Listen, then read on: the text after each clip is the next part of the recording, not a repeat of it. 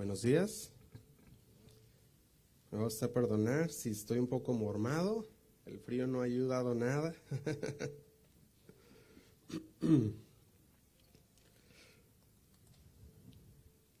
y bueno, pues vamos a, a, continuar, mis hermanos, donde nos quedamos al, el jueves pasado.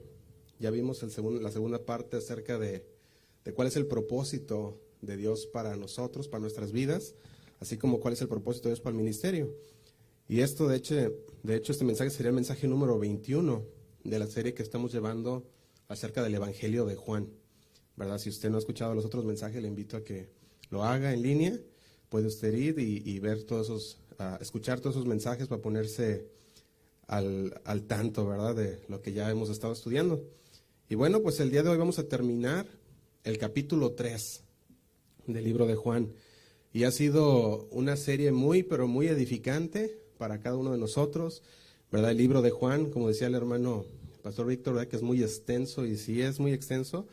Muchas veces tendemos a, leerlo y muy rápido, ¿verdad? O, algunos ponen más, más tiempo, ¿verdad? Dedicado en la lectura y, y pueden tener un poquito más de pausa, pero es necesario que cuando leamos, leamos, paremos y meditemos en lo que la palabra de Dios tiene para decirnos, ¿verdad? Y si tiene con usted también una, puede tener un, un uh, perdón, se me olvidó la palabra, un diccionario, ¿verdad?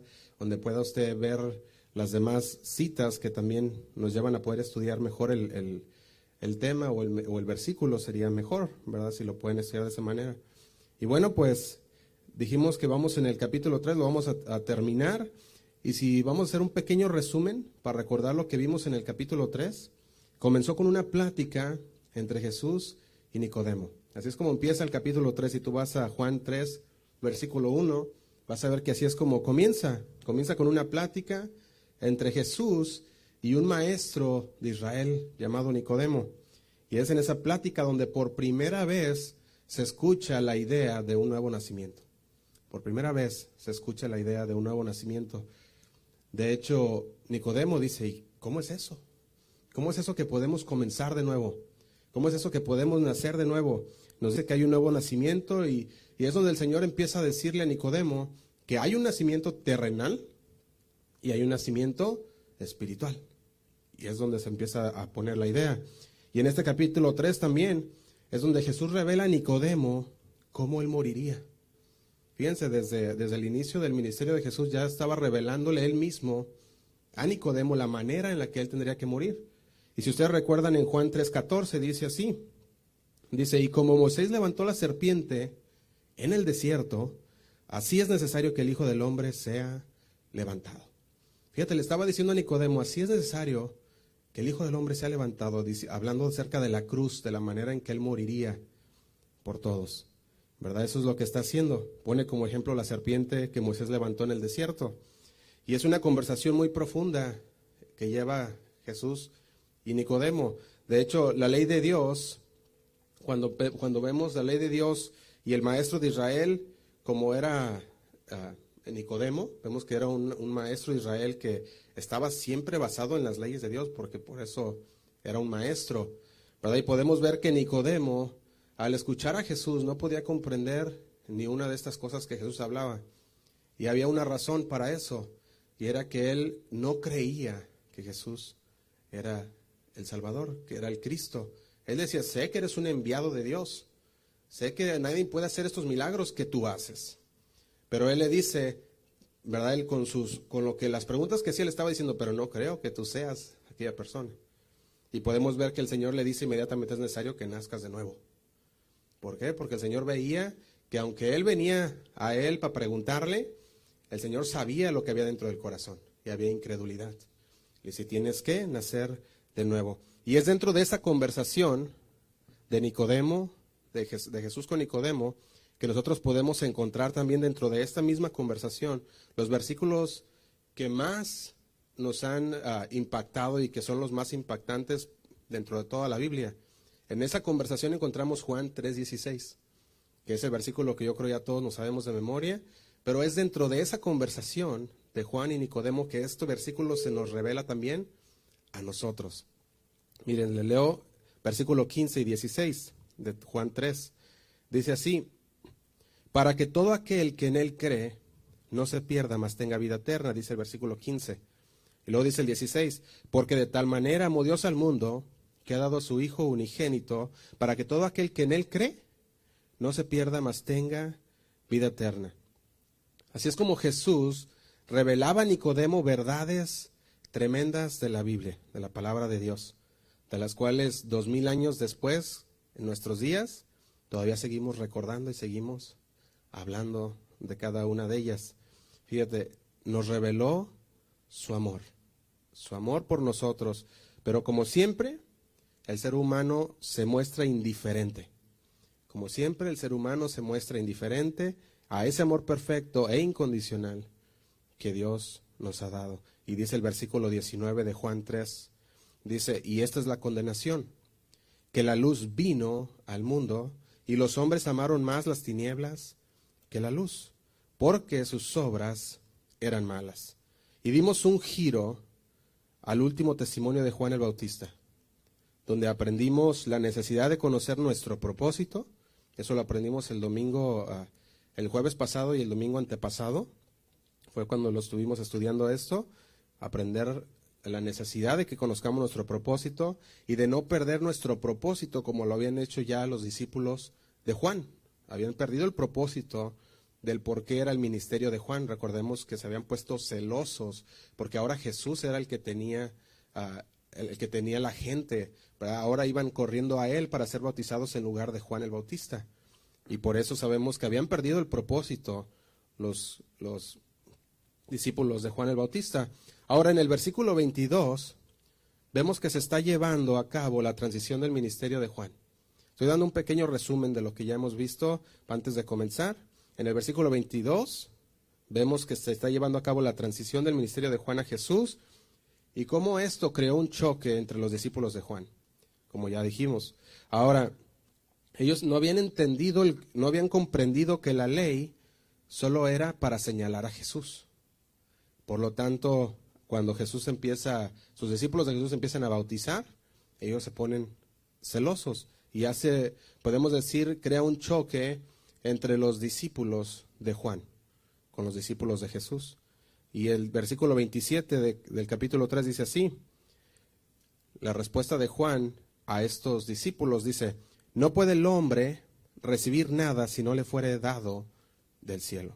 Y dice el 28, vosotros mismos me sois testigos de que dije, yo no soy el Cristo, sino que soy enviado delante de Él. Fíjate, mis hermanos, estas palabras nos llevaron la semana pasada a conocer la soberanía de Dios, a aprender de la soberanía de Dios, porque fíjate, dice, no puede el hombre recibir, ¿qué cosa? Nada. Dice que no puede recibir nada si no le fuere dado del cielo. Y esto cuenta las cosas buenas y las cosas malas. Y es donde aprendimos de la soberanía de Dios.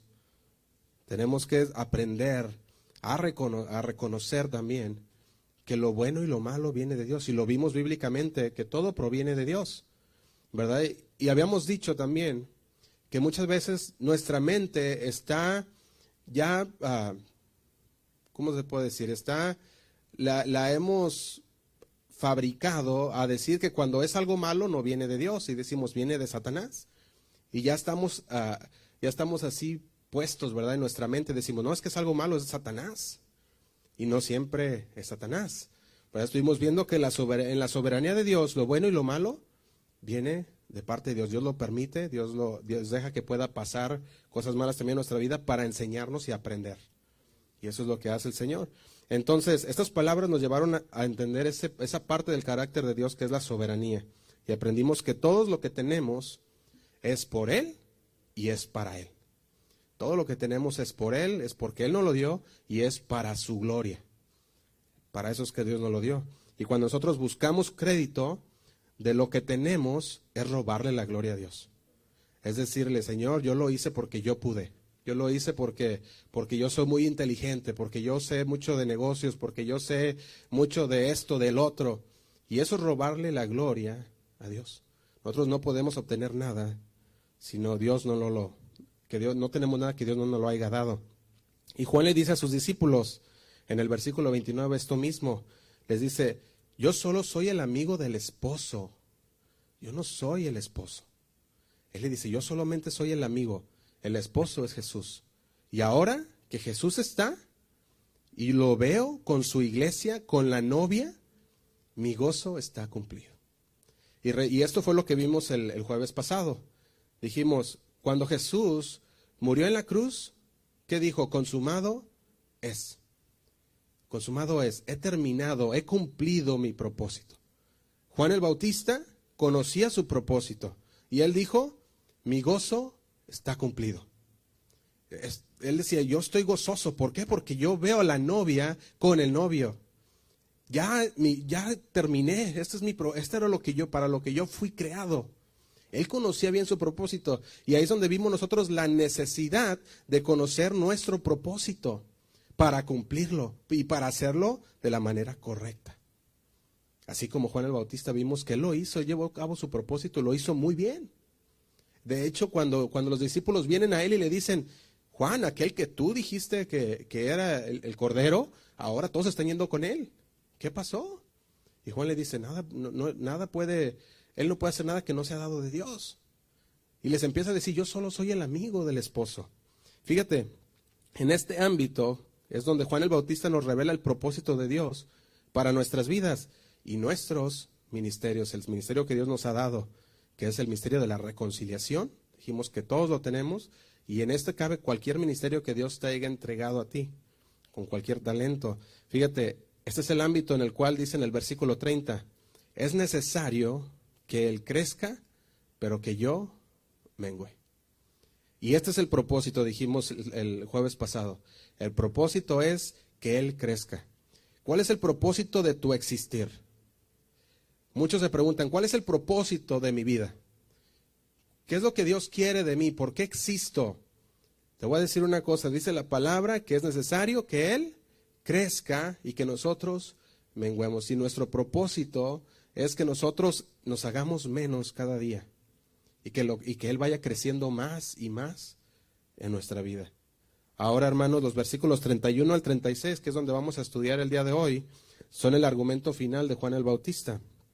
Su ministerio ahora está llegando a su fin. Dijimos había una transición de ministerio y él va mucho más allá de la transición porque sabemos que no solamente es de ministerio de Juan al ministerio de Jesús, sino que es una transición de pactos. El primer pacto había venido desde el día de que el Señor le entregó las leyes a Moisés o la ley mosaica, como le, como le llamamos. Desde ahí comenzó el primer pacto de Dios con su pueblo y ahora ese pacto estaba por morir. Ahora ese pacto estaba por expirarse. Ahora venía Jesús, había llegado Jesús, el que tenía, el que era poseedor, el mediador del segundo pacto. Así que había una transición muy tremenda en estos versículos, más allá de que de solamente una transición de ministerios, una transición de pactos, donde ya no donde ya no vamos a estar bajo la ley, sino que vamos a estar bajo la gracia, bajo el amor de Dios. Y para comenzar en esta mañana, quisiera crear un escenario y, en ese escenario quisiera que nos pusiéramos, que lo empezáramos a, generar en nuestra mente como una ilustración y luego quiero animarte también a que, a que, a que puedas visualizar lo que, lo que vamos a hablar. Fíjate, podemos poner esto en este escenario. Podemos ponerte a ti. Tú has sido seleccionado como parte de un jurado. ¿Cuántos saben que aquí en Estados Unidos se seleccionan para los jurados?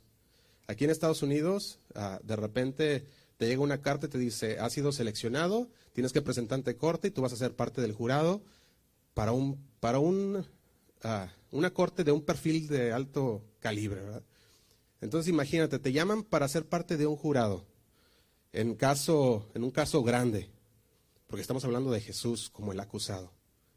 Jesús, Dios, es el acusado, y durante más de un, durante un buen tiempo has escuchado el fiscal, has escuchado el acusador, ha presentado cargos contra el acusado. Y el acusado, ¿verdad? Dijimos que es Jesús. Pongámosle nombre al acusador como el mundo pecaminoso o la duda. Este ha presentado algunas acusaciones contra Jesús diciendo que él está haciendo, que él se está haciendo pasar por la deidad. Esas son sus acusaciones. Dice, Jesús está haciendo pasar por la deidad. Afirma de que Jesús no es divino, que es un hombre como cualquier otro hombre, que es no solamente un líder religioso y no tiene derecho a perturbar las vidas de las personas y no tiene derecho a alterar su sistema religioso. Dice que sus palabras son incómodas y están acusando o están causando demasiados problemas. Y este es el acusador. Y el acusador trajo consigo varios testigos claves para contribuir a este caso. Se hicieron pasar, ¿verdad? Los testigos, el testigo de la lógica, el testigo de la tradición religiosa, las personas que estaban presentes cuando Jesús entró en el templo y volteó las mesas. Entró también como testigo aquel, aquellos también ah, testigo estrella que resulta ser un maestro de Israel por nombre Nicodemo.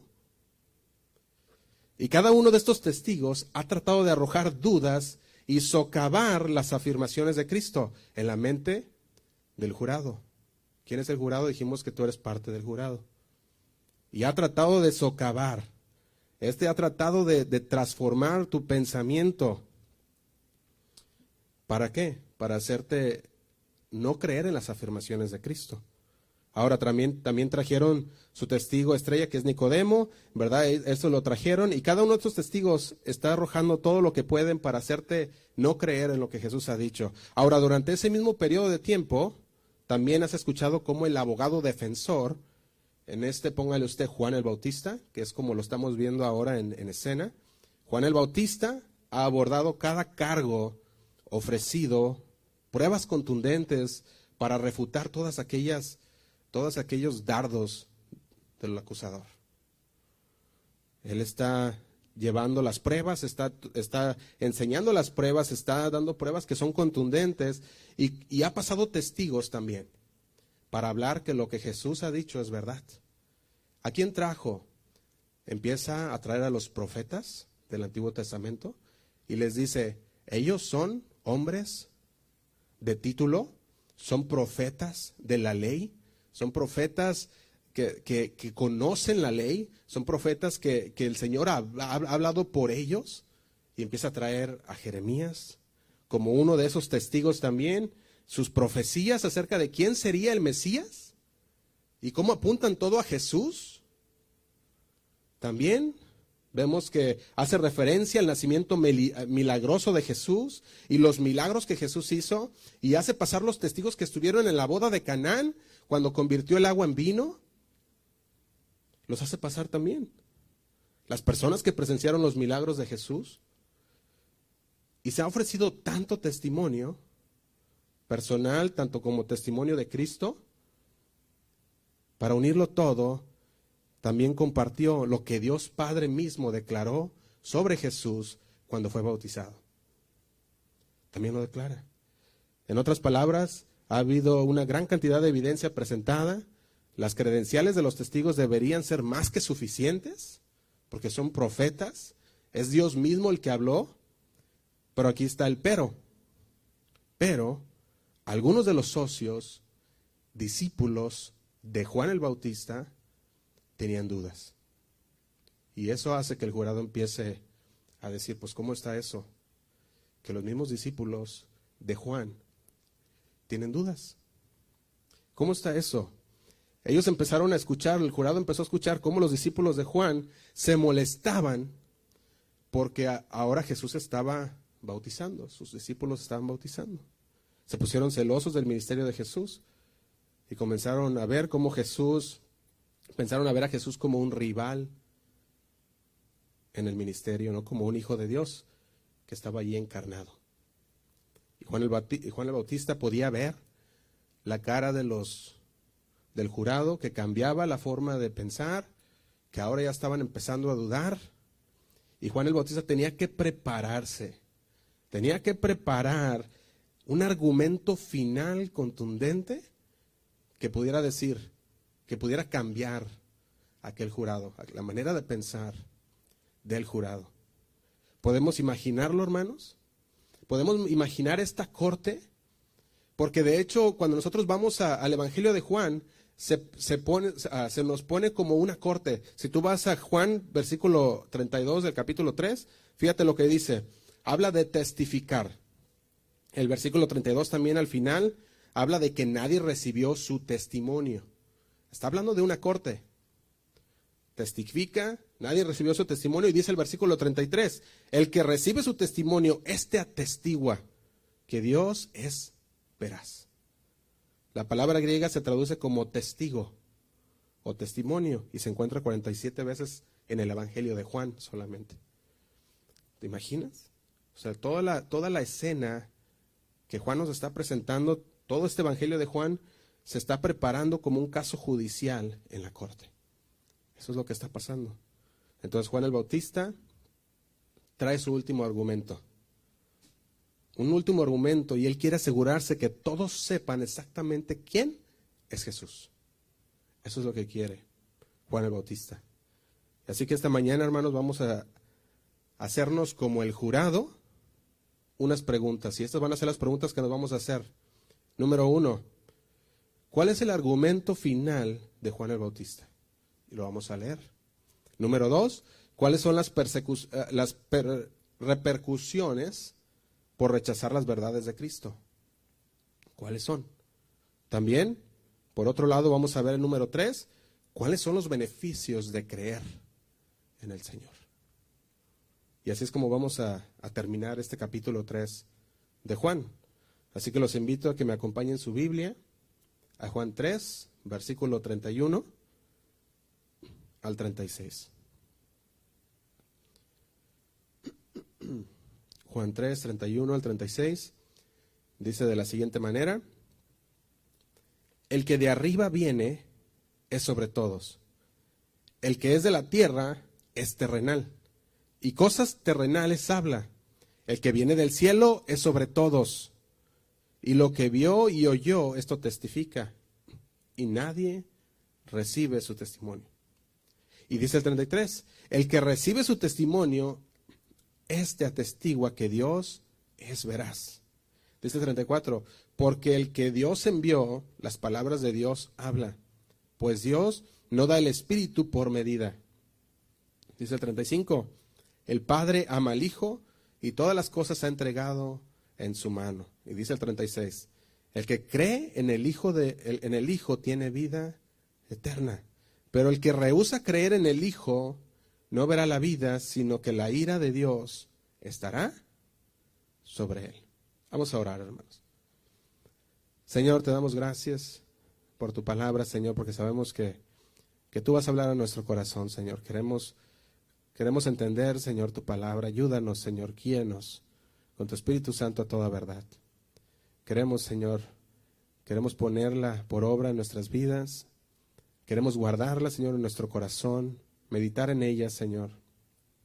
Queremos ser obedientes a tu palabra. Ayúdame, Señor, a que este mensaje pueda ser entendido, Señor.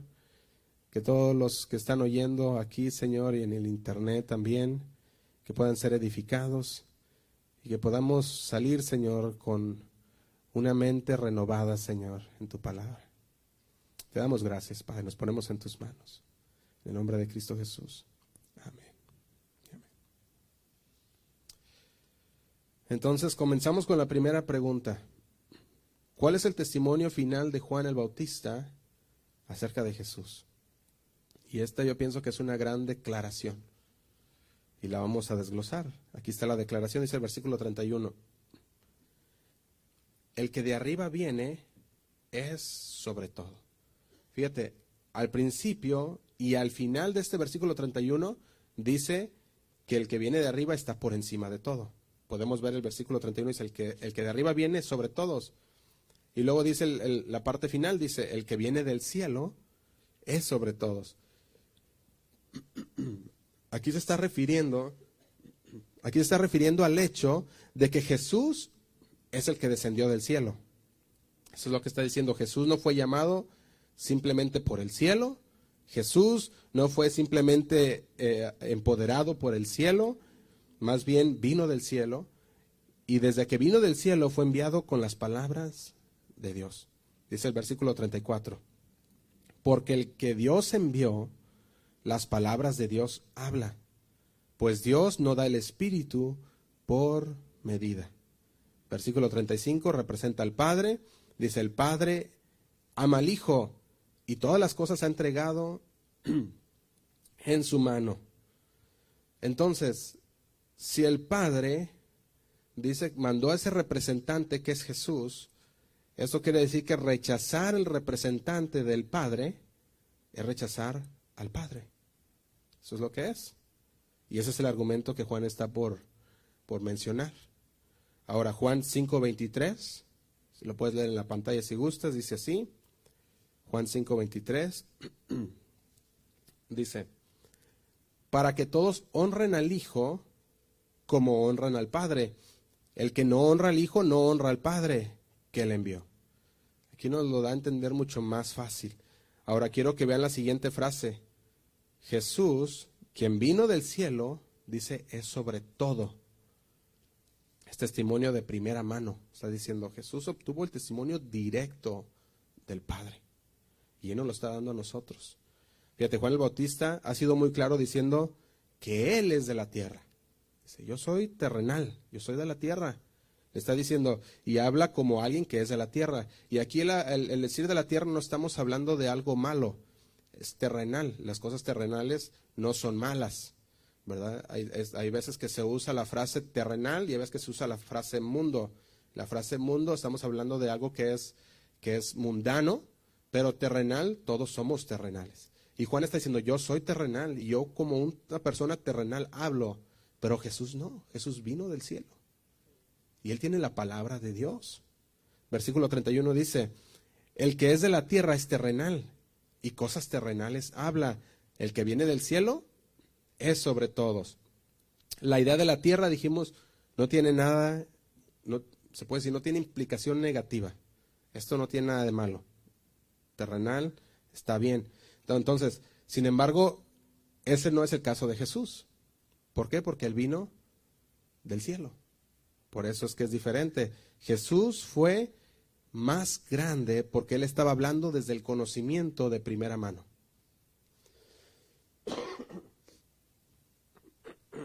Permítanme.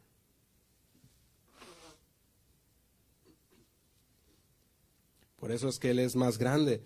En, el versículo 32 dice así. Dice, y lo que vio y oyó, esto testifica, y nadie recibe su testimonio. Fíjate, y nadie recibe su testimonio. Ahora, podemos ver que profundiza sobre esa idea a través del resto del Evangelio de Juan. Por ejemplo, Juan 8:26 dice así. Juan 8:26 lo puede anotar, leer después, aquí lo pongo en la pantalla. Dice, muchas cosas tengo que decir y juzgar de vosotros, pero el que me envió es verdadero, y yo, lo que he oído de él, esto hablo al mundo. Fíjate, en otras palabras está diciendo que el Padre que me ha enviado y lo que escuché fue el conocimiento de primera mano. Dice Jesús, yo lo escuché del Padre. Y eso es lo que yo vengo a darles a ustedes. Y eso es exactamente lo que ahora dice comparto con el mundo. Juan 15, 15 también lo dice de esta manera. Juan 15, versículo 15, dice así. Ya no os llamaré siervos, porque el siervo no sabe lo que hace su Señor, pero os llamaré o, os he llamado amigos. ¿Por qué? Porque todas las cosas que oí de mi Padre os, os las he dado a conocer. De hecho, las palabras de Jesús eran tan únicas, eran tan autoritarias, que incluso sus enemigos de Cristo decían esto, Juan 7:46. Fíjate lo que decían esos enemigos, dice, los alguaciles respondieron, jamás hombre alguno ha hablado como este hombre. Eran palabras tan autoritarias que ellos decían, nadie lo hemos escuchado hablar como él habla. nadie. Juan el Bautista está conectando algunos puntos ya de su sección anterior que ya estuvimos viendo. Básicamente está construyendo el argumento final de por qué Jesús debe aumentar y por qué Él debe disminuir. Y el argumento que presenta aquí es que Jesús, que Jesús es del cielo y Él es sobre todo. Dice, yo soy de la tierra, y hablo como uno de la tierra. Y él está diciendo, nunca debería haber esa pregunta en la mente de nadie del por qué su ministerio necesitaba disminuir. Porque yo soy terrenal. O la pregunta nunca debería de, de pasar por las cabezas de mis discípulos. Porque yo hablo cosas terrenales, pero Él habla cosas del cielo. Él es el Hijo de Dios. Jesús, decía él, es mucho más superior que yo. Él es el esposo, yo solo soy el amigo. Él es Dios encarnado, tiene un mensaje de conocimiento de primera mano de parte del Padre. Todo eso era para indicar que sus discípulos deberían mirar a Jesús también. De hecho, sus discípulos deberían de haber corrido tras Jesús en el momento que Él vino y dio y pudo, eh, eh, y pudo nombrar al Cordero de Dios. ¿Por qué no lo harían? Era una buena, una buena pregunta. Es por eso que han estado enseñando y compartiendo, porque ellos sabían que, que Juan el Bautista había sido enviado por Dios, había sido comisionado por Dios para preparar el camino. Pero ahora ya había llegado la persona del cual él estaba preparando el camino. Y sus ojos de todas las personas deberían cambiarse de Juan a Jesús. Ahora Jesús, que vino del cielo, dice ahí, es sobre todo. Testifica que es de primera mano, habla de las palabras de Dios y que Él tiene el Espíritu sin medida. Estas dos últimas frases deben verse juntas, vamos a verlo también. Esta es una frase que solo tiene sentido si entiendes el idioma judío del primer siglo. ¿Por qué? Porque a lo largo de la historia de la redención, a través de toda la historia de redención, Dios le habló a su pueblo a través de múltiples mensajeros, principalmente aquellos que fueron los profetas. Los rabinos judíos creían que los profetas recibían el Espíritu en diferentes medidas, ah, dependiendo o basadas en la tarea que los, que los profetas tenían que llevar a cabo. Ahora, por eso les dice, ahora Jesús tiene el Espíritu sin medida. Tú piensas, les decía a los rabinos de ese tiempo, a los maestros, así como tú piensas que aquellos hombres de Dios, profetas de Dios, se les daba el Espíritu por medida, Él tiene el Espíritu sin medida. Lucas 1.15 podemos ver también como Juan el Bautista fue el último de los profetas del Antiguo Testamento, en Juan y del Antiguo Pacto, según Lucas 1.15 dice así, porque será grande delante de Dios, no beberá vino ni sidra, y será lleno del Espíritu Santo aún desde el vientre de su madre. En otras palabras, su tarea era tan grande, la tarea de Juan el Bautista era tan grande, que dice el Señor, que dice Dios en su palabra, que será lleno del Espíritu Santo aún en el vientre de su madre. Fíjate, era tan grande su tarea. No importa si estabas hablando del profeta del Antiguo Testamento, que estaba literalmente en el Antiguo Testamento, o el único profeta del Antiguo Testamento, que es Juan el Bautista, y ahora está en el Nuevo Testamento, porque recordemos que él es parte de la ley hasta ese punto. Él todavía era parte de todo aquel Antiguo Testamento porque él estaba bajo la ley todavía y él era el que iba a llevar a cabo la transición del viejo pacto al nuevo pacto junto con Jesús. Entonces lo que encontramos es que la plenitud del Espíritu Santo todavía estaba limitada en Juan por su naturaleza pecaminosa. Él tenía solamente una parte. El Espíritu Santo lo había llenado, ¿verdad? El Espíritu Santo desde el vientre de su madre dice ahí, que fue lleno del Espíritu Santo, pero hay una cosa, nosotros como seres humanos se nos pide que nos llenemos del Espíritu Santo, ¿sí o no? Se nos pide que nos llenemos. Ahora, Jesús no tenía que llenarse, Jesús tenía todo. Él no tenía, él, él, tenía el espíritu sin medida. Nosotros lo tenemos con medida. ¿Por qué? Porque tenemos todavía la naturaleza pecaminosa, tenemos todavía la naturaleza de la carne. Ahora sabemos que la carne siempre quiere hacer lo suyo, pero por eso es que nosotros el Señor nos ha dado ah, la autoridad para controlar ahora la carne. Pero Juan el Bautista no tenía toda la, no, no tenía la plenitud del Espíritu porque, porque no era Dios. todavía seguía siendo hombre, pero Jesús sí. Incluso hoy encontramos que a nosotros se nos ha dado el Espíritu Santo que vive en nosotros y que siempre está en nosotros, pero todavía podemos contristar al Espíritu. Todavía lo podemos contristar. ¿Cuándo? Cuando pecamos. Lo podemos contristar. Y también se nos instruye en la palabra de Dios que debemos llenarnos del Espíritu Santo, que debemos estar llenos del Espíritu Santo. Entonces, ¿cuál será la razón? Cuando nos sometemos al Espíritu Santo, en ese momento Dios obra en nosotros y a través de nosotros de una manera que nunca nosotros podríamos hacerlo en nuestra propia cuenta. Él obra en nosotros cuando nos sometemos al Espíritu Santo. Ahora, si nosotros no nos sometemos al Espíritu Santo, si cedemos a nuestros deseos carnales pecaminosos, si cedemos a ellos, entonces estamos limitando lo que el Espíritu Santo puede hacer a través de nosotros. Lo estamos limitando. Porque nos tenemos que llenar del Espíritu Santo para que el Espíritu Santo también pueda obrar a través de nosotros. Pero si nosotros le damos rienda suelta a nuestros deseos, entonces el Espíritu Santo está limitado en lo que puede hacer en nuestras vidas. Esto es lo que Juan el Bautista está diciendo aquí. Está diciendo, Jesús no tiene las mismas limitaciones que tú y yo. Está diciendo esto, Jesús él tiene el espíritu sin medida, tiene el espíritu sin límites. Entonces Juan el Bautista está testificando que cuando vio al espíritu venir o descender sobre Jesús, permaneció sobre Jesús. En el bautismo de Jesús. Colosenses 2.9, se los leo, dice de la siguiente manera. Dice así, porque en Él habita, ¿en quién? En Jesús habita corporalmente toda la plenitud de la deidad. Entendemos a través de este versículo que no había límites a lo que el Espíritu Santo podía hacer en la vida de Cristo. No había límites.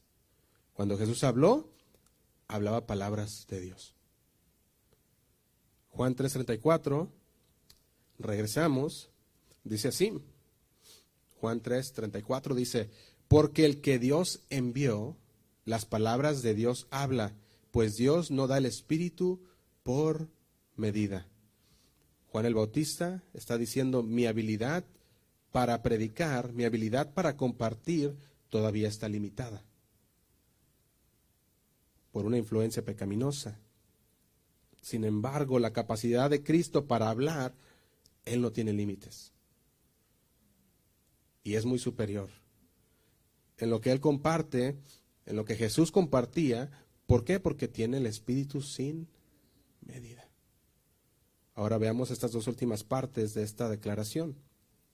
Dice Jesús vino del cielo, está sobre todos, testifica de primera mano, habla las palabras de Dios. Tiene el Espíritu sin medida y es amado por el Padre y se le ha dado todo del Padre. Eso es lo que vemos en estos versículos. Entonces, es mucho más común que pensemos en el amor de Dios por el mundo, como es Juan 3:16, que nosotros nos pongamos a pensar en el amor de Dios por el Hijo. Casi siempre pensamos en el amor de Dios por el mundo, pero ¿te has puesto a pensar más en el amor de Dios por el Hijo? Fíjate, Juan 3:35 lo puedes ver ahí también. Pueden leer después si gustan.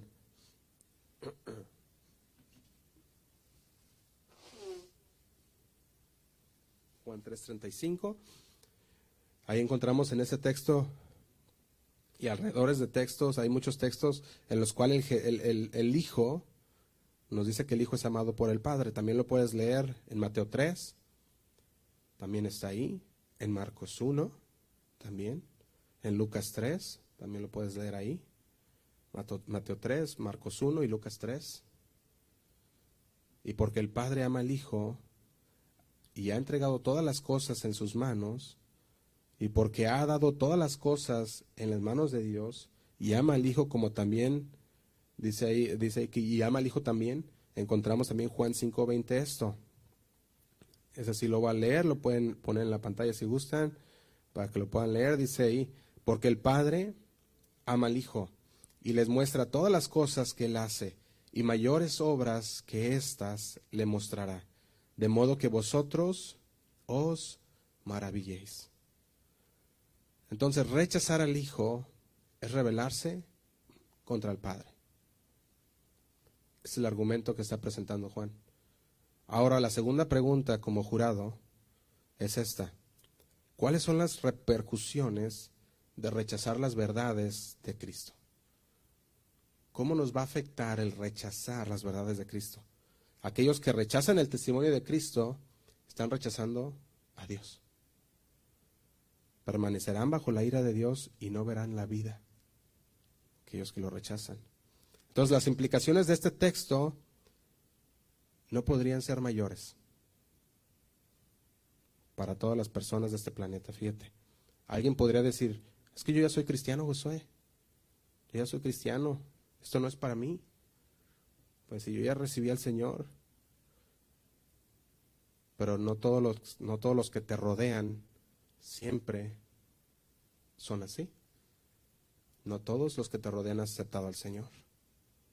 Siempre vamos a estar con personas que no han escuchado de Dios o que no han aceptado al Señor.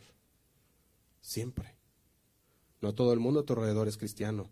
Y una parte de nosotros comprende la urgencia de llevar el mensaje de Dios, del Evangelio. Una parte de nosotros se comprende que tenemos que llevar el Evangelio a los confines de la tierra, pero otra parte de nosotros ve que todos necesitan escuchar este mensaje del Evangelio, amigos, miembros de la familia, vecinos, compañeros de trabajo.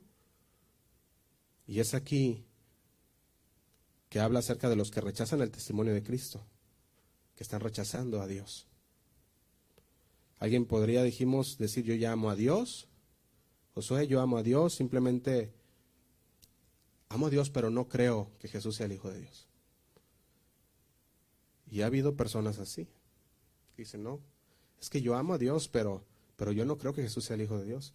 Yo no creo que Jesús sea Dios encarnado. ¿Crees en Dios? Sí, en Dios sí creo. Muchas personas dicen esto. Dicen, pero simplemente no creo en Jesús. Podemos ver los testigos de Jehová, por un ejemplo, entre muchos otros musulmanes y otros más, que dicen, creemos que hay un Dios, mas no creemos que en la deidad de Jesús. Así no se puede porque Él envió a su representante en la persona de Cristo. Alguien podría decir, Josué, yo creo en Dios, pero no creo en, yo creo en el Dios de otra religión, yo creo en el Dios como el universo, yo creo que el, universo es Dios. Pero déjeme decirte lo que dijo Jesús. Juan 14, 6 dijo, yo soy el camino y la verdad y la vida. Y nadie viene al Padre sino por mí. Nadie viene al Padre sino por mí. Entonces, para alguien que podría decir, esto no es para mí, yo creo en Dios, pero no creo en Jesús, no se puede. Simplemente no se puede. Basado en lo que es declarado en el Nuevo Testamento, no se puede. Y es muy importante que lo veamos. Esto es lo que encontramos antes de que Juan el Bautista se desvanezca de la escena, antes que termine con su con su, última, con su último testimonio, da una invitación y dio una advertencia. Fíjate, como Moisés en Deuteronomio 11, lo puedes leer después, la advertencia que da, también Josué 24 da una advertencia, Elías en Primero de Reyes 18 también da una advertencia, así Jesús también en Juan 3.18. Fíjate lo que dice Juan 3.18 durante la conversación que tenía con Nicodemo. Le dice, el que en él cree, no es condenado. Pero el que no cree ya ha sido condenado porque no ha creído en el nombre del unigénito Hijo de Dios. Fíjate, a pesar de la divinidad de Jesús, a pesar de su proclamación, su proclamación autorizada de la verdad, el versículo 32 dice esto, dice el 32, y lo que vio y oyó, esto testifica, y nadie recibe su testimonio y nadie recibe su testimonio. Obviamente esta frase es una hipérbole, es lo que está haciendo aquí. Podemos ver que la hipérbole es básicamente una exageración intencionada. Así como cuando tú dices, y nadie me hace caso. No es que nadie te haga caso, sino que estás haciendo, estás haciendo uso de una hipérbole, que estás diciendo, estás dando una exageración a lo que, a que no te hicieron caso en ese momento. Aquí también está diciendo, y nadie ha recibido su testimonio. ¿Cuántos recibieron su testimonio? Amén. Ahora, ¿qué pretende hacer aquí? Es un punto muy importante, porque fíjate, no lo podemos tomar literalmente que nadie. Por eso dijimos es una hipérbole. Así que cuando tú dices, nadie me hace caso, también lo, no lo puedes tomar literalmente, porque si hay personas que sí te hacen caso. Igual, igualmente aquí. Entonces, está describiendo cómo el mundo perdido en general rechaza las enseñanzas y la persona de Jesucristo. En general. Les hablas y no quiero. No, ahorita no. Ah, pues ahí después, a lo mejor ya, ya después, ya que esté más grande y, ya no tenga tantas cosas que hacer, entonces ya pues me, ya, ya nos vemos y me hablas de Jesús. Y mientras, no quieren. ¿Por qué? Porque rechazan las enseñanzas y la persona de Jesús. Ahora sabemos que la hipérbole, que es hipérbole porque vemos la aproximación del siguiente versículo, habla de los que sí recibieron la enseñanza. O sea, en una dice, nadie, nadie recibió la enseñanza, y en el otro dice, y los que recibieron la enseñanza. Fíjate entonces, el versículo 32 es una declaración generalizada que describe cómo un mundo perdido rechaza a Cristo rechaza las afirmaciones de Cristo y eso también se admite en varios otros lugares, por ejemplo, Primera de Corintios 2.14, lo podemos leer en la pantalla, Primera de Corintios 2.14, dice así, dice, pero el hombre natural no percibe las cosas que son del Espíritu de Dios, porque para él son locura, y no las puede entender porque se han de discernir espiritualmente. Fíjate cómo dice, el hombre natural no percibe las cosas espirituales porque para él son locura. Y no las puede entender porque se han de discernir espiritualmente. Ahora, hasta que Dios abra los ojos, hasta que Dios abra los ojos de una persona a la verdad, entonces es cuando esta persona deja de estar muerta en sus delitos y pecados. Efesios 2.1 dice así. Efesios 2.1. Dice, y Él os dio vida a vosotros cuando estabais muertos en vuestros delitos y pecados. ¿Quién nos dio vida? Él. Jesús nos dio vida a vosotros. Segunda de Corintios 4.4. También lo vamos a leer. Dice así, segunda de Corintios 4, versículo 4. Dice, en los cuales el Dios de este siglo Según el entendimiento de los incrédulos, para que no le resplandezca la luz del Evangelio de la gloria de Cristo, el cual es la imagen de Dios. Podemos observar la cómo, cómo es la progresión de cómo Juan está construyendo su argumento. El mundo en general rechaza a Cristo. Por eso dice que nadie, nadie puso atención, nadie escuchó lo que Cristo vino a testificar. Juan 3:32 dice, y lo que vio y oyó, esto testifica, y nadie recibe su testimonio. Rechazan sus afirmaciones, rechazan su mensaje. Aquellos que escuchan y no creen son considerados desobedientes. Aquellos que escuchan y no creen son considerados desobedientes. Contra el Hijo, contra Dios. Y las consecuencias es que no verán la vida. No verán la vida eterna. Permanecerán bajo la ira de Dios. Juan 3:35 dice, dice así, Juan 3:35 dice, el Padre ama al Hijo y todas las cosas ha entregado en su mano. Ahora los que creen en el Hijo tienen la vida eterna. Los que no obedecen al Hijo los que rechazan al Hijo no verán la vida. Ahora bien, la línea divisora entre creencia y desobediencia es muy finita, muy finita. En el Nuevo Testamento se describe la fe en el Evangelio como obediencia.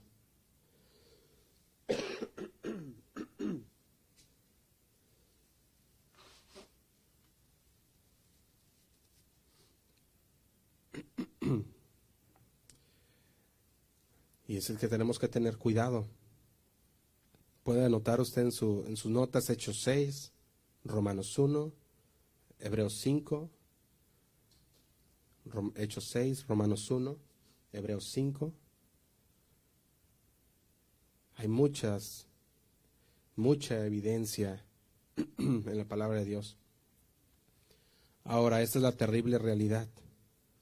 Y es que la ira de Dios permanece continuamente sobre los pecadores desobedientes. La ira de Dios permanece, ¿cuándo? Continuamente. Continua. Aquellos que se niegan a creer las afirmaciones de Cristo ya están condenados. Permanecen condenados. Quiero dejar esto muy, muy claro. La ira no significa un arrebato de ira de Dios. Eso no es lo que está hablando. La ira es el desagrado asentado de Dios contra el pecado. O sea que estamos hablando de algo continuo. La ira es la respuesta justa a la injusticia. Dios no se enoja fácilmente. Dios no es vengativo, pero está inalterablemente comprometido con oponerse y juzgar el pecado. Y un día no muy lejano, las personas que se condenaron al no creer experimentarán la ira de Dios. Y para muchos hoy, en este momento, ya están condenados y están en esa continua condenación desde aquí. Desde hoy todavía están en esa condenación. De hecho, nuestro pecado ya ha puesto, eh, ya nos, ya nos ha puesto bajo la ira de Dios. Y ya hemos sido declarados culpables por la ley santa de Dios. Ese era el pacto que estaba llegando a su fin, que representaba Juan el Bautista. Ahora él está hablando del nuevo pacto de gracia que está a punto de comenzar. Entonces quiero que volvamos a lo que Jesús mismo dijo en el versículo 18. Es muy importante, dice así. dice, el que en él cree no es condenado, pero el que no cree ya ha sido condenado. Fíjate, ya ha sido condenado, porque no ha creído en el nombre del unigénito Hijo de Dios. El veredicto está hecho, ha sido dado. El veredicto ya está. La sentencia aún no se ha ejecutado. Pero el veredicto ya está hecho, culpable. ¿Pecaste? Culpable. Eres culpable. La sentencia, estás esperándola. Pronto llegará. ¿Por qué? Porque Dios es paciente. Por eso es que no ha llegado aún para muchos. Porque Dios es paciente, paciente y sigue llamando a los pecadores al arrepentimiento. Segunda de Pedro 3.9 dice así. Segunda de Pedro 3.9, dice, el Señor no retarda su promesa, según algunos la tienen por tardanza, sino que es, ¿qué es? Paciente para con nosotros, diga, para conmigo, no queriendo que ninguno perezca, sino que todos procedan al arrepentimiento, dice el versículo 10, pero el día del Señor vendrá. ¿Cómo? Como ladrón en la noche. Dice, en el cual los cielos pasarán con gran estruendo y los elementos ardiendo serán deshechos y la tierra y las obras que en ella hay serán quemadas. La pregunta para nosotros hoy es esta. ¿Cuál, cuál es tu respuesta hacia estas afirmaciones de Cristo? ¿Cuál es tu respuesta? Dios ha extendido sus salvavidas. Él lo ha extendido hacia nosotros, hacia la humanidad, para salvar a aquellos indefensos, condenados, pecadores. Eso es lo que ha dicho el Señor. En el cual su destino de aquellos es aterrador. Un destino de condenación eterna, de permanecer bajo la ira de Dios. Dios ha enviado a su Hijo para, hacer sal, para salvar al mundo. De hecho, esa es la razón por la que celebramos Navidad. Es porque vino el Salvador. Si no hubiera Navidad, permaneceríamos bajo la ira y el disgusto de Dios. Aquellos que creyeron son salvos. Esa es una condición actual. ¿Tú crees? Eres salvo. Comienza desde hoy. Eso es lo que nos dice la palabra. Es decir, ahora somos hechos justos delante de Dios, justificados por la fe. Pero los que rechazan continúan bajo la ira de Dios. Y ese es el texto que condujo al primer, no sé si recuerdan o si lo han leído, al primer predicador del Gran Despertar, Jonathan Edwards. Este fue exactamente el versículo que hizo que, él diera esa predicación, los pecadores, los pecadores en la mano de un Dios enojado. Este es el texto que él predicó porque le estaba mostrando a la gente que no se trata si estás o no bajo la ira de Dios. No es si, el, si estás en pecado o no. Las preguntas son tampoco si eres culpable o no, porque ya está decidido somos culpables. La pregunta es, ¿creerás? De lo contrario, la ira de Dios permanece sobre ti. Esto es lo que pasa con los que rechazan sus afirmaciones. Y la última pregunta que contestamos hoy, la número tres, ¿cuáles son los beneficios de creerlo todo? Recordemos, si no creemos estamos condenados. Ahora, ¿cuáles son los beneficios de creerlo? Hablemos de esos quienes lo reciben. Aquellos que reciben el testimonio de Cristo saben que es verdad, lo reciben por fe y se les concede la vida eterna. Juan 3:33 dice, el que recibe su testimonio, Juan 3:33, el que recibe su testimonio, este atestigua que Dios es veraz. Fíjate, atestigua habla de que da evidencia, da registro, da informe, da testimonio, es testigo aquel que recibe su testimonio. Quienes reciben el testimonio de Cristo lo certifican, lo sellan. Y eso lo podemos ver cuando nosotros vemos ah, la historia en los tiempos bíblicos, podemos ver que una familia, al sellar con su sello de la familia una, una carta, estaban diciendo, yo lo apruebo. Así como los reyes también lo hacían, ponían el sello de su anillo en la carta y decían, ya está hecho. Ahora Él está poniendo aquí también esto, este atestigua que Dios es veraz. Si tú has creído, has recibido su testimonio, entonces tú eres un testigo de Dios que atestiga que Dios es veraz. Es decir, estoy de acuerdo, he puesto la estampa de aprobación.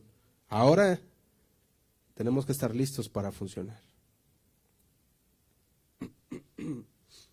Este pasaje nos estamos enseñando que aquellos que reciben el testimonio de Cristo pueden sellarlo como verdadero. Están afirmando que el hecho de lo que Jesús dijo está completo y es cierto.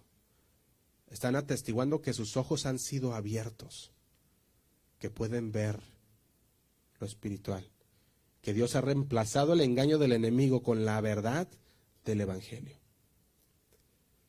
Ahora podemos ver. No sé cuántos de ustedes han escuchado a una persona compartir ideas como estas. Dicen, creeré en Jesús, sí, creeré en Jesús, solamente cuando me responda todas mis preguntas que tengo sobre la Biblia. ¿Te imaginas? Digo, yo tengo conociendo del Señor, puedo decir desde el 95, tenía siete años cuando en la escuela dominical recibí al Señor, alrededor esa era la edad, y puedo decirte que todavía tengo muchas preguntas sobre la Biblia que no se me han sido que no han sido respondidas. ¿Te imaginas? Si tú te esperas a que todo se te sea respondido, nunca, nunca vas a aceptar el testimonio de Jesús. Ese es un testimonio personal. Yo todavía le pido al Señor que me revele ciertas cosas. Ahora te imaginas. Ahora estando, estando así, pues nunca se va a recibir. Ahora entonces, Vamos a ver 1 Corintios 13, 12. Se lo voy a leer en, la lenguaje, en el lenguaje actual para que lo entendamos un poquito más. Dice así. Ahora conocemos a Dios de manera no muy clara. Fíjate, ahora lo conocemos de manera no muy clara. Dice 1 Corintios 13, 12. Dice, como cuando vemos nuestra imagen reflejada en un espejo a oscuras. Pero cuando todo sea perfecto, entonces, ¿qué dice? Veremos a Dios cara a cara. Ahora lo conozco de manera imperfecta, pero cuando todo sea perfecto podré conocerlo como Él me conoce a mí. Así que hermanos, poder entender todo lo que dice la palabra, imposible, porque no podemos ver a Jesús tal y como Él es aún. No podemos, lo vemos como por un vidrio oscuro, un espejo oscuro.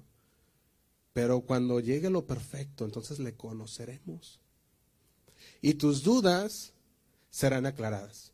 ¿Cuántos dicen amén? Amén.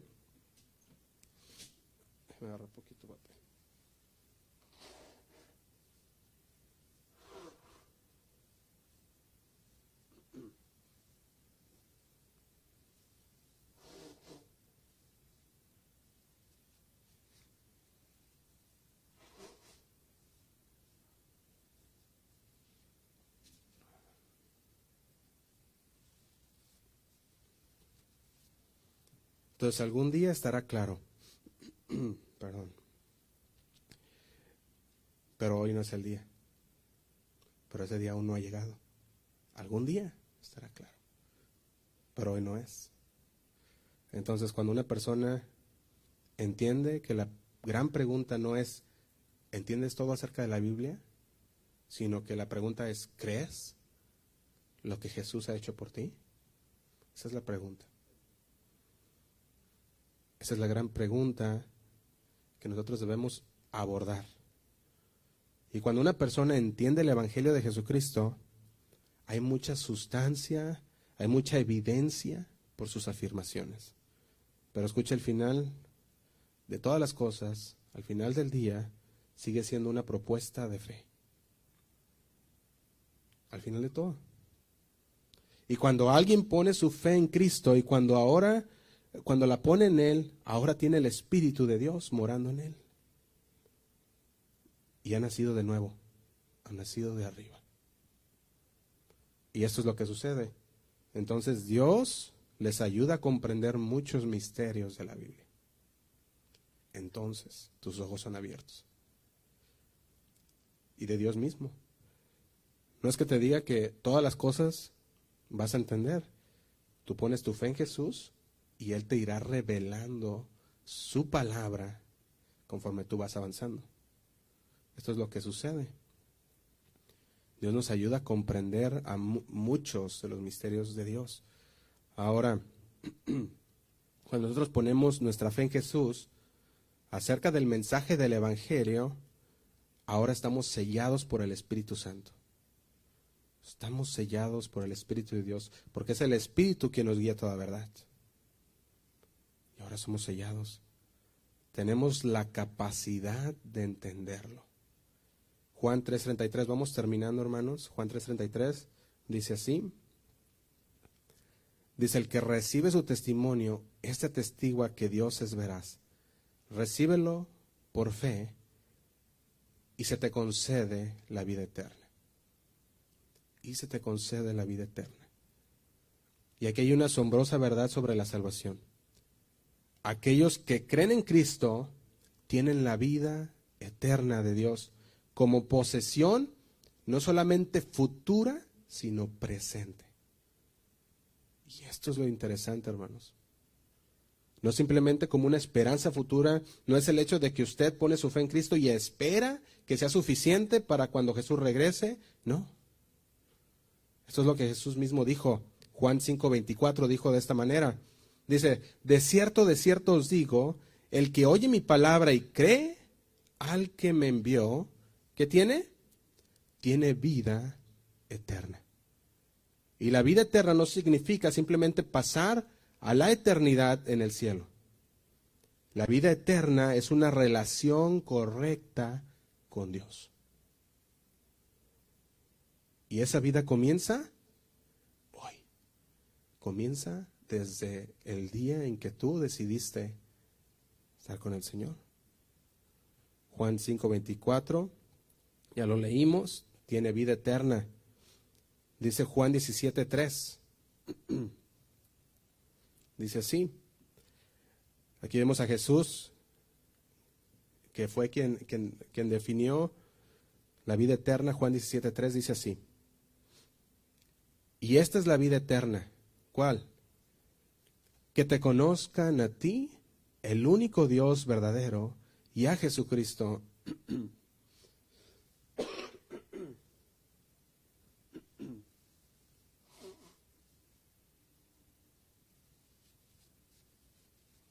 y a Jesucristo a quien has enviado. De modo que el creyente posee la vida eterna hoy y se extiende a través de una eternidad. Ahora, lo opuesto también es cierto. Quiero que veamos eso también. Aquellos que rechazan el mensaje de Cristo están ahora bajo la ira de Dios. Así como la vida eterna comienza desde aquí, también, también así es como empieza la, la separación de Cristo también. desde aquí. La pregunta nuevamente es, ¿qué harás con las afirmaciones de Cristo?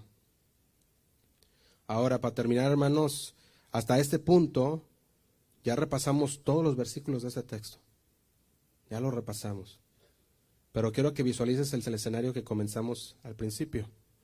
Eres miembro del jurado en un caso judicial de alto perfil, Jesús como el acusado, ¿Has escuchado cómo la evidencia ha sido presentada a favor de la deidad y las afirmaciones de Cristo? Juan el Bautista, el abogado defensor, ha construido su caso y ha llamado a sus testigos y ha hecho la afirmación de que la vida eterna es sólo posible para aquellos que creen en las afirmaciones de Cristo. Y aquí es donde la ilustración es diferente que cualquier otro caso judicial. Porque esto es lo que va a pasar. Tu decisión como jurado tu decisión como miembro del jurado no sella el destino de Cristo, sino que sella cuál? El tuyo. Entonces, ¿cuántos podemos decir que para nosotros es muy fácil juzgar a otra persona? Pero ¿qué pasa cuando el que vas a juzgar eres tú, a ti mismo? ¿Qué pasa? es un poco más fácil nosotros decir aquella persona es culpable, ¿sí o no? Es más fácil. Es decir, más fácil decir aquella persona es culpable o inocente si hablamos de la vida de otra persona. Todo esto, todo este caso judicial que vemos aquí, se trae sobre, ah, viene sobre nosotros la respuesta que usted va a dar a las afirmaciones de Cristo. Ya vimos, rechazar las afirmaciones de Cristo es permanecer bajo la ira de Dios y nunca verás la vida eterna. Recibir sus afirmaciones es hacernos justos, hacernos perdonados, experimentar la vida eterna que no solo cambia tu vida hoy, sino que podrás experimentarla a través de la eternidad. Cuando entendamos esto, podremos comenzar a ver una imagen un poco más grande de esta increíble relación que Juan estaba presentando. Y le doy esto como un bonus, hermanos. Cuando Juan el Bautista habla de esta relación con Dios, nos ayuda a ver en el capítulo 3 que es una relación viva que comienza con el nuevo nacimiento. Cuando recibimos a Jesús por fe, conocemos de nuevo, nacimos de nuevo, perdón, y experimentamos la vida eterna, como dice Juan 3, del 1 al 21. La segunda parte, que es Juan 3, 22 al 30, podemos ver que en esa parte es una relación amorosa donde Jesús es el novio y nosotros somos parte de la novia. Como Juan el Bautista también, nuestro deseo debe de ser el mismo, que Jesús aumente y que nosotros menguemos. Una relación de aprendizaje donde Jesús por su Espíritu comparte la verdad de Dios con nosotros. Y podemos ver la tercera parte que está en Juan 3, 31 al 35. Nosotros vemos en este pasaje que Él viene y trae la palabra de Dios y certificamos que es verdad porque Jesús es el que tiene el Espíritu sin medida. Y es una relación que comienza en un momento y se extiende por toda la eternidad. Esa es la relación que nos ofrece Cristo. Entonces, cuando digo que rechazar las afirmaciones de Cristo es rechazar a Dios, es permanecer bajo la ira. Y nunca verás la vida eterna. Y cuando digo creer, aceptar las afirmaciones de Cristo, te permite experimentar la vida eterna. Quiero terminar con esto, hermanos. ¿Qué es lo que se nos pide a nosotros?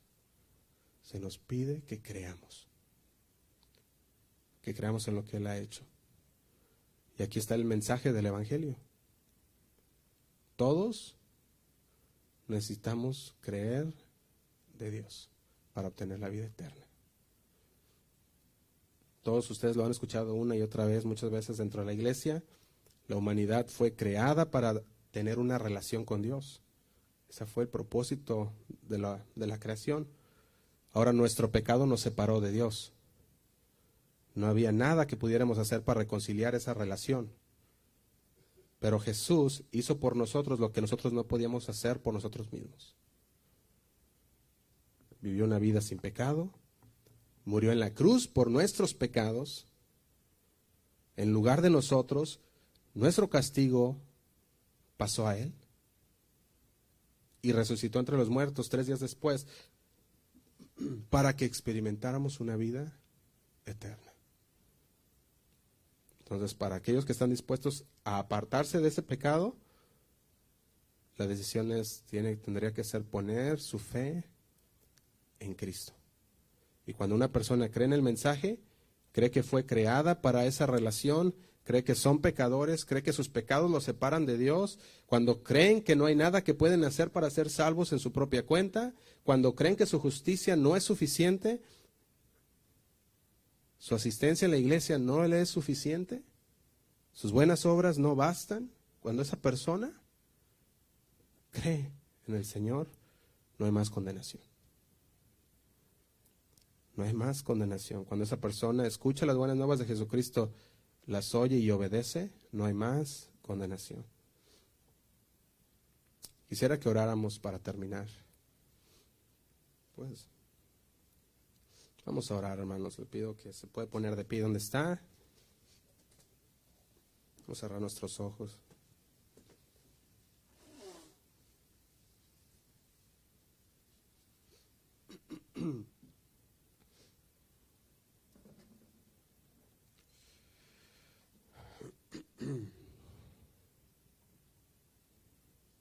Amén. Vamos a orar, hermanos. Si tú crees en el mensaje, el mensaje que Cristo nos ha compartido. ¿Tú crees que, que tus pecados nos han separado, que nuestros pecados nos han separado de Dios? Si tú crees que Jesús es el Hijo de Dios, entonces tienes la vida eterna. Pero si hay alguna duda, este es el tiempo de decirle, Señor, no hay más dudas. Yo no tengo dudas, Señor, que tú eres rey, que tú eres mi Dios. Y hoy quiero, Señor, continuar creciendo en tu palabra. Quiero que tú, que tú crezcas en mí, Señor que yo mengue. Que mi yo siga disminuyendo, Señor, pero que tú sigas creciendo en mi vida. Ese, Señor, esa es, eso es lo que queremos. Señor, te damos gracias por tu palabra. Porque sabemos, Señor, que, que tú sigues enseñándonos en tu palabra, sigues, sigues apuntándonos, Señor, al camino correcto enderezando, Señor, nuestros caminos. Y te damos gracias, muchas gracias. Queremos ponernos en tus manos, Señor. Trata con nosotros, Señor. Quita, Señor, de nosotros con tu palabra toda incredulidad. Todo deseo, Señor, todo deseo carnal y pecaminoso, quítalo, Señor. Que seamos hijos verdaderos tuyos, Padre. Que te adoran, que te aman con todo su corazón. Queremos creer, Señor. Y eso, es como queremos permanecer. Porque la vida eterna, Señor, es conocerte a ti. Y comienza hoy, Señor. Comienza desde aquí y se extiende por toda la eternidad. No queremos, Señor, ser personas condenadas, desobedientes, incrédulas, sino personas transformadas. Ayúdanos, Señor. Te lo pedimos, Señor. En el nombre de Cristo Jesús, ayúdanos. Así como estás, sigue orando al Señor, hermano, con tus propias palabras. Sigue orando al Señor. Dile cuánto lo amas. Dile cuánto necesitas de Él.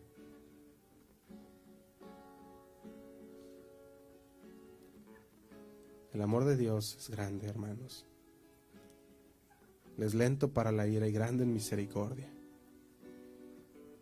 Que si venimos y confesamos nuestros pecados, Él es, Él es justo. Él es misericordioso para perdonarnos y limpiarnos de toda maldad. Gracias, Señor. Queremos exaltarte, Señor. Queremos que nuestra alabanza sea aún en medio de situaciones difíciles, Señor. Aún en medio de lo que estemos pasando, que tengamos una alabanza para ti, Señor, porque tu gloria no se disminuye por las circunstancias alrededor. Tu gloria es la misma, Señor. Es grande. Y así queremos alabarte, Señor, con todo nuestro corazón. Darte la gloria a ti, Señor. Solo a ti.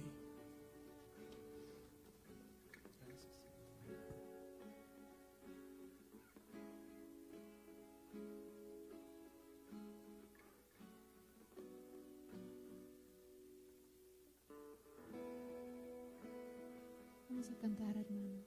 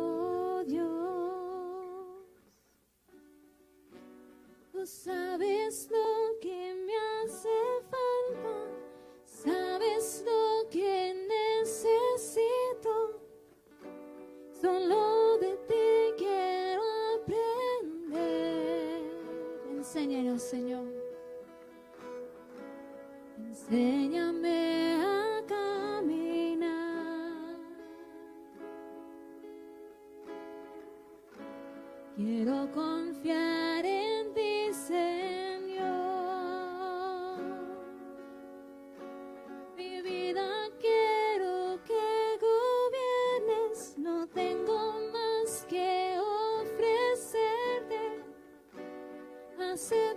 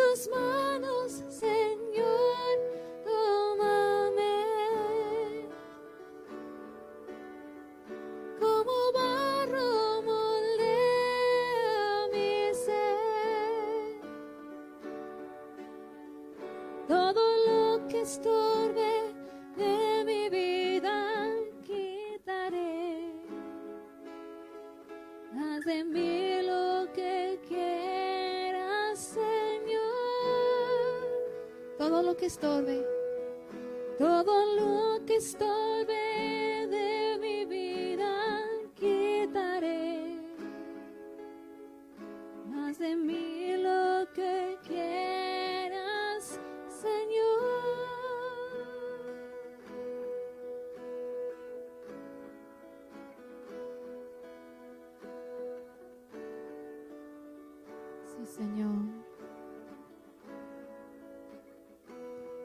en tus manos, Señor.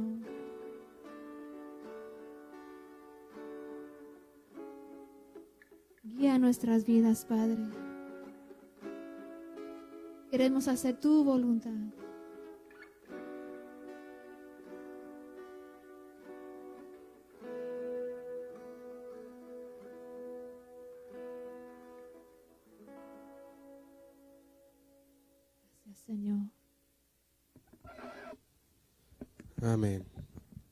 Dios los bendiga, hermanos. Tengan un feliz domingo.